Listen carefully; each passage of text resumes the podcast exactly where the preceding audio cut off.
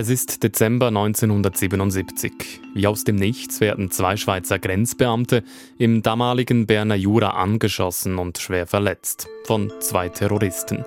Die Täterin heißt Gabriele Kröcher-Tiedemann und gehört zu einer linken Bewegung aus Deutschland.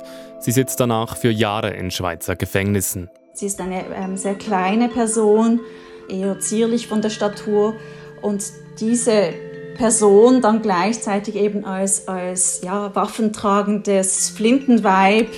Das waren so die Worte, die gebraucht wurden. Emanzipationshyäne, diese Vorstellung, dass die müssen ja, besonders emanzipiert gewesen sein, also eben eigentlich genau das, was man in der Schweiz nicht wollte. Den Behörden geht die Täterin nur durch Zufall ins Netz, denn eigentlich kennt man den Linksterrorismus zu dieser Zeit vor allem aus Deutschland. Nach seiner Entführung durch Terroristen in Köln ist Arbeitgeberpräsident Hans-Martin Schleyer heute Abend ermordet ja, aufgefunden worden. Eine Linienmaschine der deutschen Lufthansa ist seit dem Nachmittag in der Gewalt von Entführern. Für die Ergreifung der Täter hat die Bundesregierung eine Belohnung von 100.000 Mark ausgesetzt. Aus einer Studentenbewegung entstehen gewaltbereite linksextreme Organisationen. Die Rote Armee-Fraktion RAF etwa oder die Bewegung 2. Juni. Die Schweiz ist davon kaum betroffen. Als eine terrorfreie Insel wird sie zu dieser Zeit gerne stilisiert. Es war mehr, glaube ich, aus Schweizer Sicht damals so ein bundesdeutsches Problem mit dem Terrorismus. Dennoch hat die deutsche Linksterroristin Gabriele Kröcher-Tiedemann die Schweiz in Atem gehalten und die Behörden an ihre Grenzen gebracht. Auf jeden Fall kann im heutigen Zustand Hindelbank diese Leute nicht aufnehmen schreibt der damalige Direktor des Frauengefängnisses Hindelbank in sein Tagebuch, aus dem hier zum ersten Mal zu hören ist. Die Geschichte von Gabriele Kröcher-Tiedemann und ihr trauriges Ende, ihre Verbindung zum deutschen Linksterrorismus und die Rolle der Schweiz, darum geht es in dieser Zeitblende. Ich bin Silvan Zemp.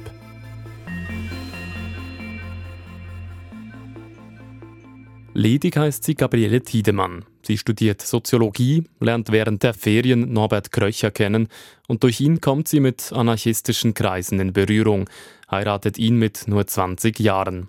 Nur Monate später, es ist Anfang 1972, organisieren sich die beiden mit zehn weiteren Personen in Berlin in der Bewegung 2. Juni.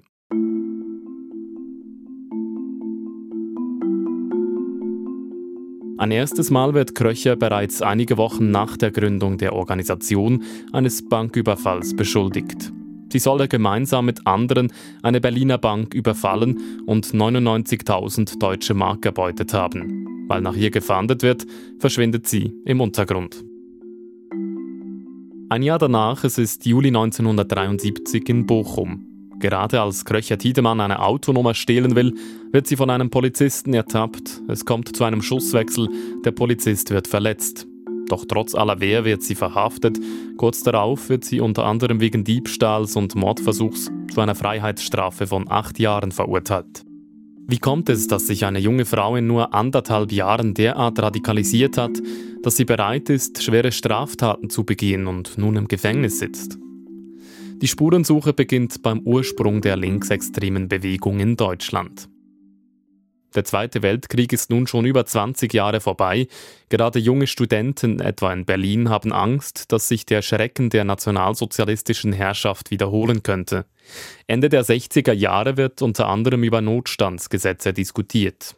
Die Studierenden befürchten eine Schwächung der Demokratie. Unterstrichen wird diese Angst am 2. Juni 1967.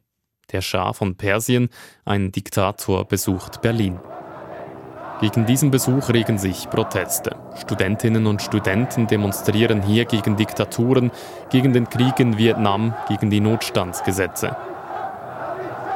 Auch Unterstützer des Schahs sind da. Sie demonstrieren und schlagen plötzlich auf die Demonstrierenden ein, weshalb sie später in den Medien auch Jubelperser oder Prügelperser genannt werden. Polizisten sollen die Demonstranten auseinandertreiben. Dabei wird jedoch auch rohe Gewalt angewandt. Es verstärkt sich der Eindruck, dass die Berliner Polizei ein Freund und Helfer der Studenten nicht sein mag. Die berittenen Beamten gehen die Demonstranten an und lassen die Prügelperser ungeschoren. Unter den Protestierenden ist auch der 26-jährige Student Benno Ohnesorg. Auf der Flucht vor der Polizei wird er fast wie aus dem Nichts in einer Seitengasse von einem Polizisten angeschossen. Kurz darauf stirbt er in der herbeigerufenen Ambulanz.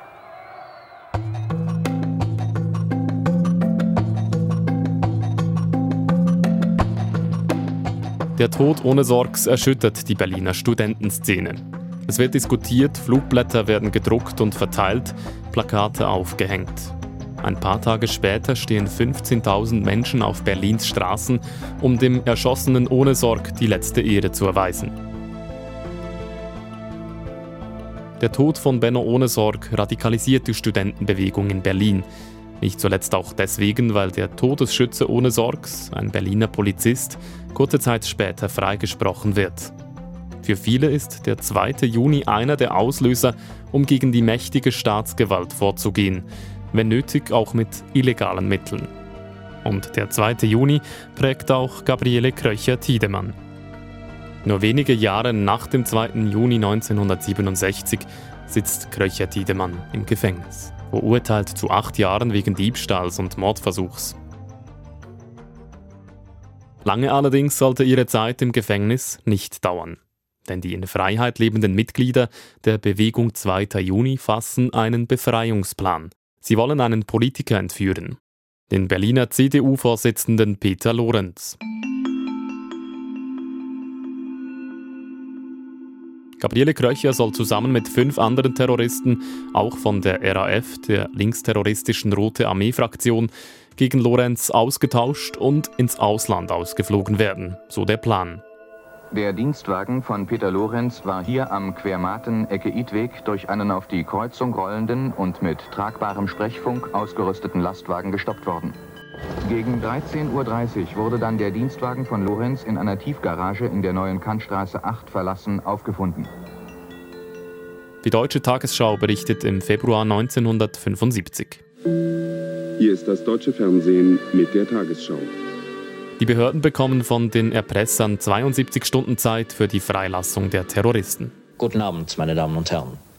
Über die Forderungen der Entführer des Berliner CDU-Landesvorsitzenden Lorenz beraten seit zweieinhalb Stunden Bundeskanzler Schmidt und die wichtigsten Politiker aller Parteien in Bonn. Dieses Foto vom Spitzenkandidaten der CDU für die Berliner Wahlen am Sonntag hatten die Entführer an das Berliner Landesbüro der Deutschen Presseagentur geschickt. Es zeigt Peter Lorenz ohne Brille auf einer Liege. Vor ihm ist ein Schild zu sehen mit dem Text Gefangener der Bewegung 2. Juni. Der Krisenstab entscheidet schließlich auf die Forderungen der Entführer einzugehen. Ein Terrorist weigert sich, die anderen fünf werden drei Tage später vom Frankfurter Flughafen ausgeflogen. Das Foto von Gabriele Kröcher-Tiedemann, wie sie an der Eingangstür des Flugzeugs steht und in die Kameras der Presse blickt, geht um die Welt. Ziel des Flugs ist die Sozialistische Volksrepublik Südjemen. Für die Erpresser ein Erfolg. Die Lorenz-Entführung 1975, das war sozusagen das, das Krönungsstück der Bewegung 2. Juni. Sagt Linksterrorismusexperte Butz Peters. Lorenz wird einen Tag später freigelassen. Die Entführer erfahren im Fernsehen, dass alles gut gegangen ist. Und zwar von einem Mann, der als Pfand mit den Freigepressten mitgeflogen war. Es ist Heinrich Alberts, ehemaliger Bürgermeister von Berlin und Pfarrer. Nachdem er zurück in Deutschland ist, liest er im Fernsehen eine Erklärung der Freigepressten vor. Wir grüßen die Genossen in Deutschland, die außerhalb des Knastes und die, die noch im Knast sind. Wir werden unsere Energie darein setzen, dass für Sie auch bald so ein Tag, so wunderschön wie heute, anbrechen wird. Wir werden siegen. Dank dieser Erklärung wissen die Terroristen nun, sie können Peter Lorenz, den Entführten, freilassen.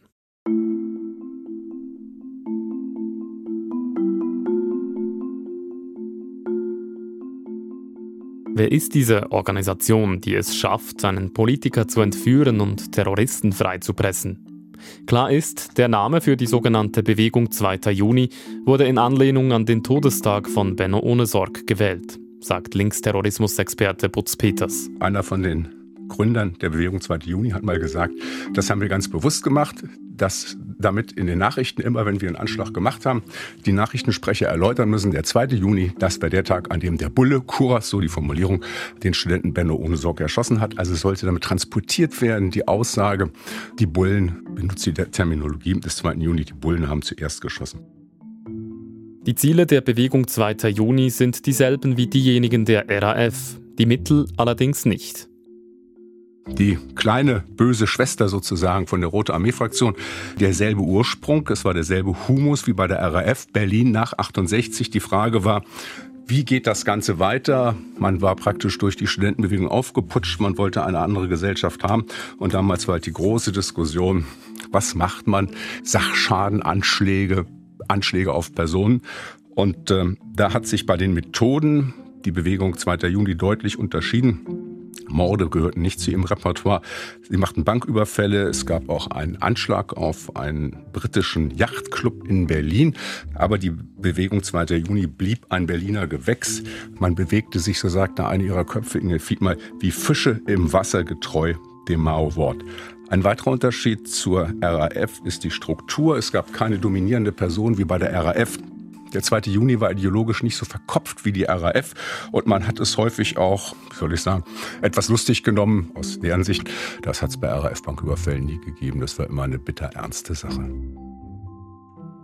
Mordanschläge gehören also nicht zu den Methoden der Bewegung 2. Juni. Und dennoch gibt es immer wieder Todesopfer.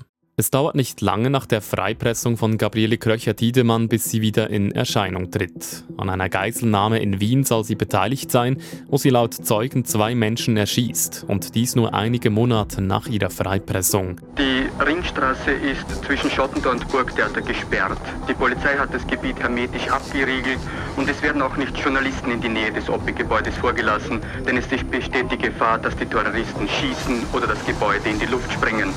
Es ist ein Treffen der Minister des Erdölkartells OPEC. Drei Menschen sterben bei der Geiselnahme, elf Minister werden zusammen mit anderen Geiseln nach Nordafrika entführt. Die Hintergründe dieser Aktion sind bis heute nicht restlos geklärt.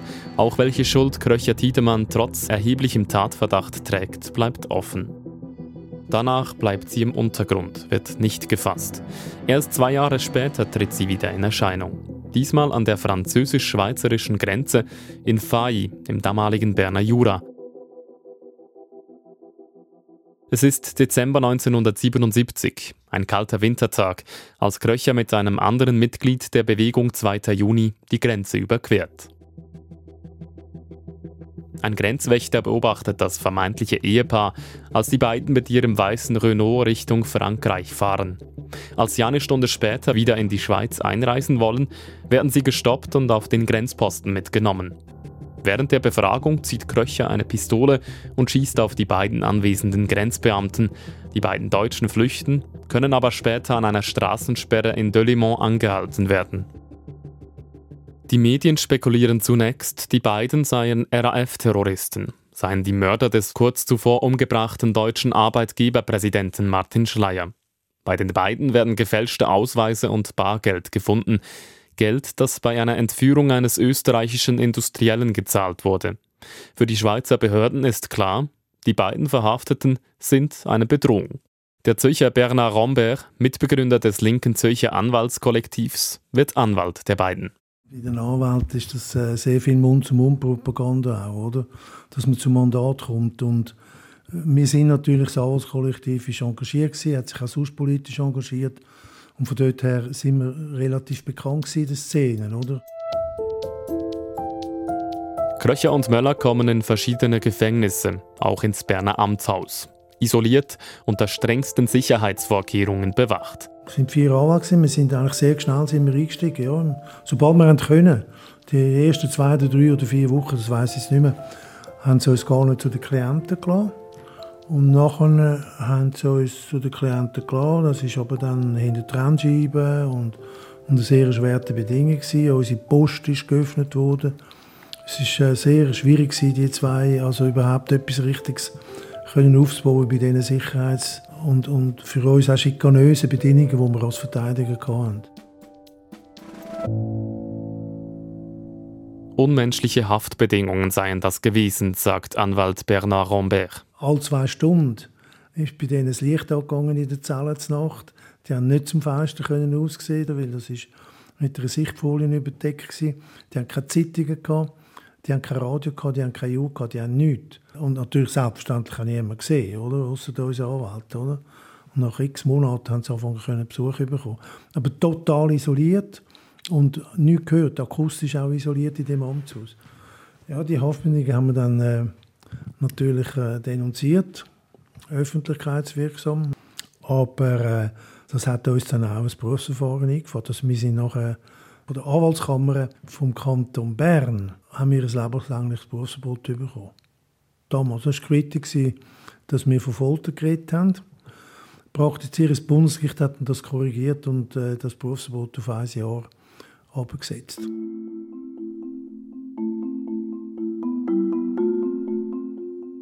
Doch warum haben sich Gabriele Kröcher und weitere Linksterroristen überhaupt in der Schweiz aufgehalten?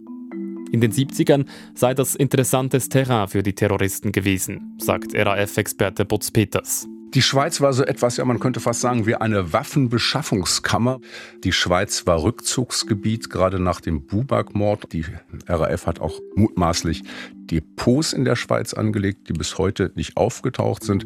Interessant ist auch, wie die Einreise in die Schweiz erfolgte. Also wenn man von der Schweiz nach äh, Deutschland fuhr oder umgekehrt, dass dort Polizeibeamte mit Maschinenpistolen standen und sehr genau an der Grenze kontrolliert hatten und immer den Blick hatten, ob sie nicht einen Terroristen erspähen.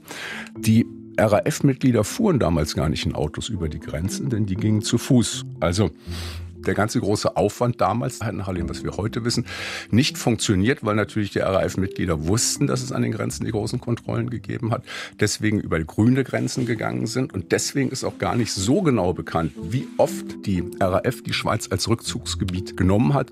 Doch klar ist, sie sind immer wieder in der Schweiz und auch die Waffenbeschaffung gestaltet sich im Vergleich zu Deutschland ziemlich einfach.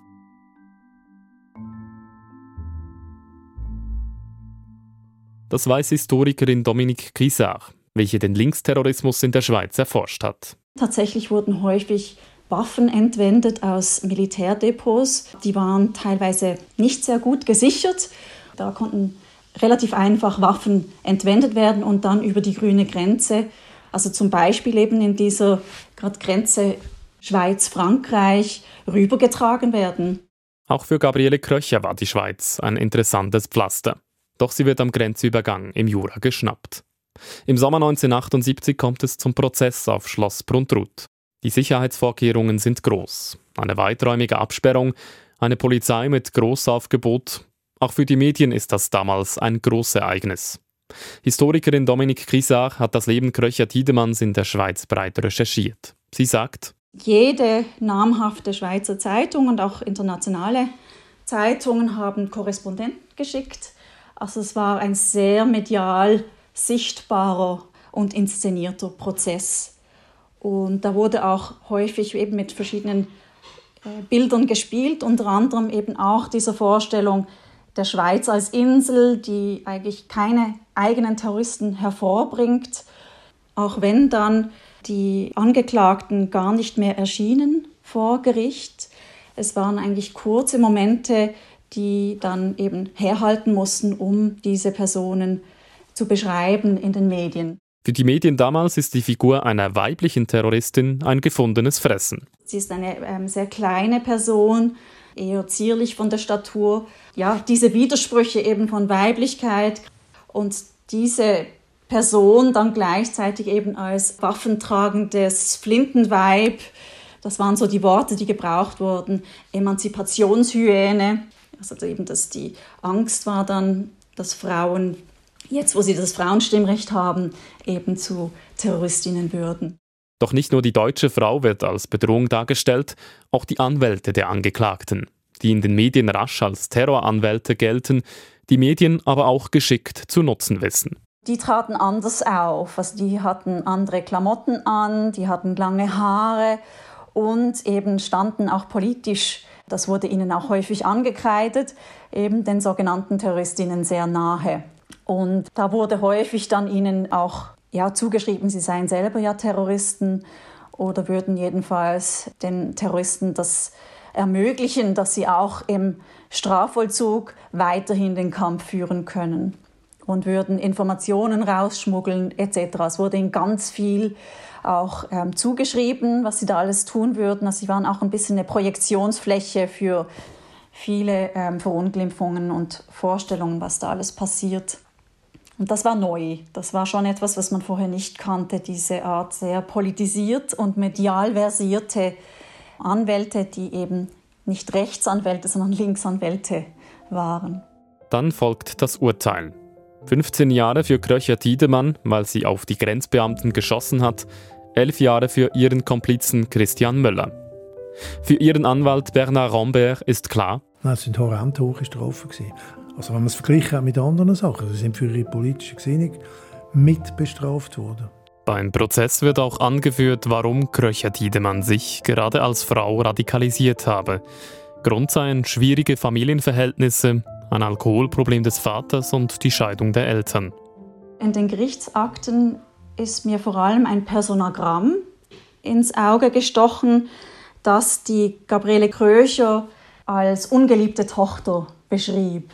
Und das sei, also so wurde dann hergeleitet in diesem Gerichtsnarrativ, in dieser Erklärung, weshalb eben Kröcher überhaupt zur Terroristin wurde, das sei quasi der Hauptgrund für ihre spätere Karriere als Terroristin, weil sie eben nicht wirklich geliebt worden sei als Kind. Kurz nach dem Prozess im Juli 1978, eine deutsche Frauenstimme meldet sich telefonisch bei den Berner Behörden, warnt vor einem Anschlag. Kurz darauf explodiert im Berner Amtshaus eine Bombe. Verletzt wird dabei niemand, der Sachschaden allerdings ist beträchtlich. Laut verschiedenen Medienberichten ist die Straße vor dem Gebäude mit Glasscherben übersät. Zum Bombenanschlag bekennt sich ein sogenanntes Kommando 20. Dezember, das benannt ist nach dem Verhaftungsdatum von Kröcher, Tiedemann und Möller. Die Schweizer Behörden haben Angst. Und vor allem haben sie mit deutschem linken Terror in der Schweiz nicht gerechnet, sagt Historikerin Grisach. Das war nicht vorbereitet darauf, das Schweizer Recht.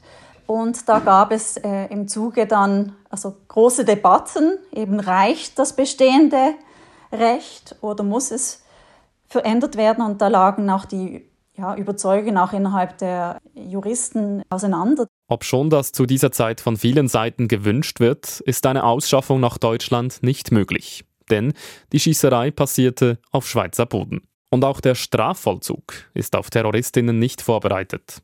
Eine Hochsicherheitsabteilung für straffällig gewordene Frauen gibt es in der Schweiz nicht. Die Behörden und insbesondere der Kanton Bern sind überfordert. Wohin mit ihnen? fragt die Tageszeitung Der Bund im Sommer 1978. Die Gefängnisse hierzulande seien dafür nicht geeignet. Doch im Hintergrund wird bereits eifrig an einer Lösung gearbeitet. Die Berner Polizeidirektion wird beim damaligen Direktor der Strafanstalt Hindelbank vorstellig, dem einzigen Frauengefängnis in der Schweiz. Bei Fritz Meyer, dessen Tagebuch für diese Zeitblende erstmals geöffnet wurde. Bereits im April, noch vor der Gerichtsverhandlung, schreibt Meyer in sein Tagebuch, der Regierungsrat habe beschlossen, die beiden Terroristinnen Krause und Kröcher hier aufzunehmen. Nun, wir wollen sehen. Mir scheint, dass das letzte Wort noch nicht gesprochen ist. Auf jeden Fall macht sich der hohe Herr die Sache allzu leicht. Begeistert scheint Meyer von der Tatsache nicht, dass in seinem Gefängnis bald sogenannte Terroristinnen einquartiert werden sollen. In seinem Tagebuch notiert er am 30. Mai 1978, Die Herren nehmen einfach an, dass diese Leute hierher kommen. Eine Woche später wird verhandelt. 7. Juni 1978. Über die Aufnahme von Terroristen soll weiter verhandelt werden. Die Herren von der Polizeidirektion sehen wirklich die Sache zu einfach an. Auf jeden Fall kann im heutigen Zustand Hindelbank diese Leute nicht aufnehmen. Nur ein paar Tage später entscheidet die Polizeidirektion auf Antrag Meyers, dass nicht Hindelbank, sondern das Bezirksgefängnis in Bern in eine, Zitat, Terroristenfestung umgebaut werden solle.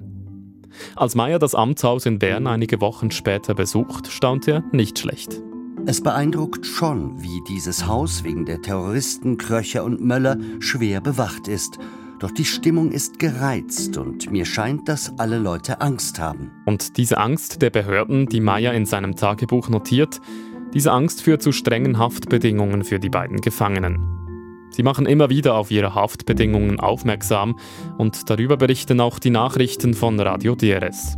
Die in Bern inhaftierten mutmaßlichen deutschen Terroristen Gabriele Kröcher und Christian Möller sind aus Protest gegen die, wie es heißt, nunmehr sechsmonatige Isolationsfolter in einen unbefristeten Hungerstreik getreten. Der Hungerstreik steht nach Angaben ihres Anwaltes in keinem Zusammenhang mit den aktuellen Prozessereignissen sondern richte sich gegen die Haftbedingungen. Die beiden Inhaftierten fordern namentlich die Ausreise in ein neutrales Land oder die Überführung in Kriegsgefangenschaft.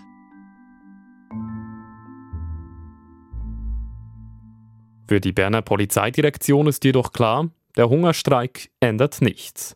Meyer schreibt dazu in sein Tagebuch Sitzung Polizeidirektion. Hungerstreik der Terroristen kommt zur Sprache. Man will abwarten, bis Kröcher und Möller im Koma sind, dann Einweisung in Gefangenenstation Insel.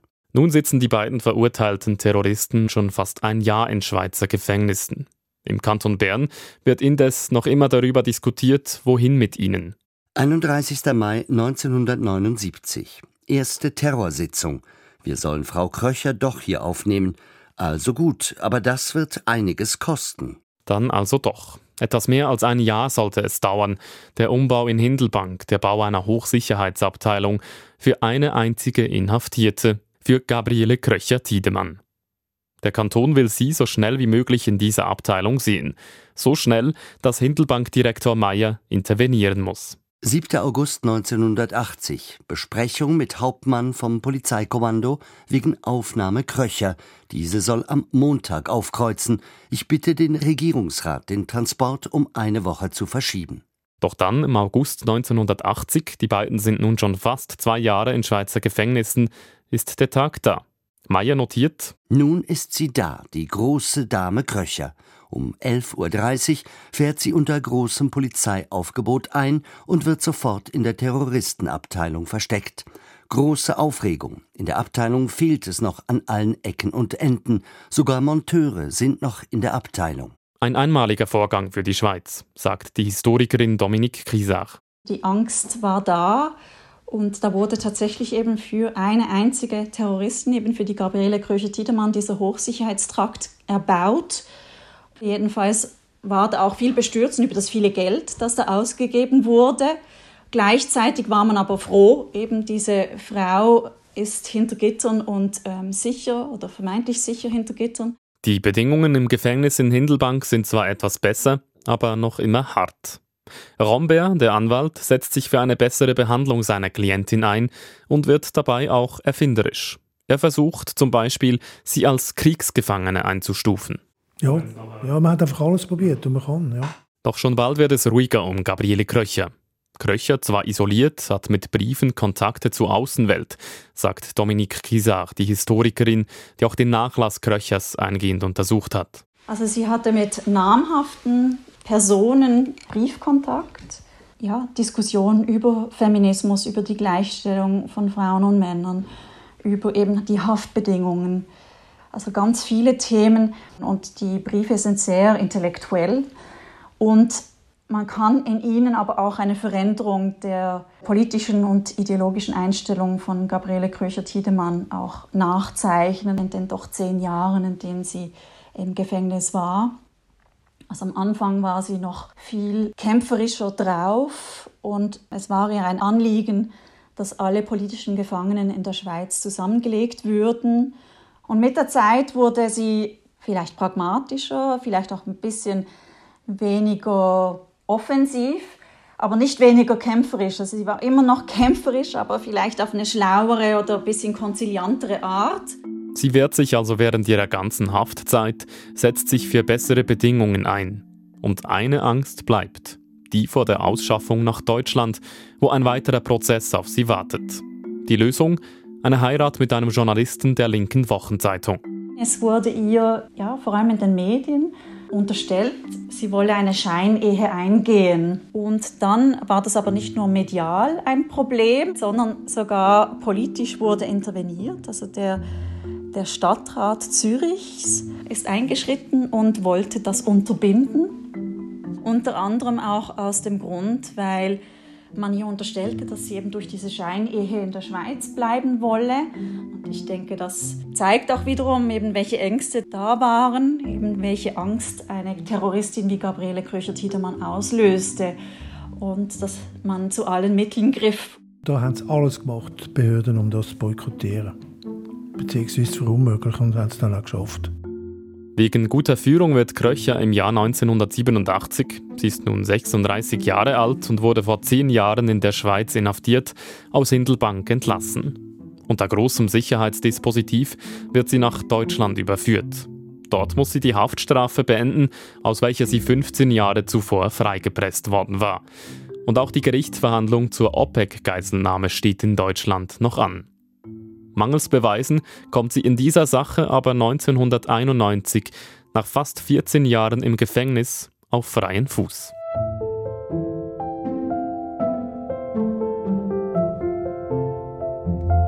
Ein Drittel ihres Lebens hatte Kröcher Tiedemann im Gefängnis verbracht. Doch von der neu gewonnenen Freiheit hat sie kaum noch etwas.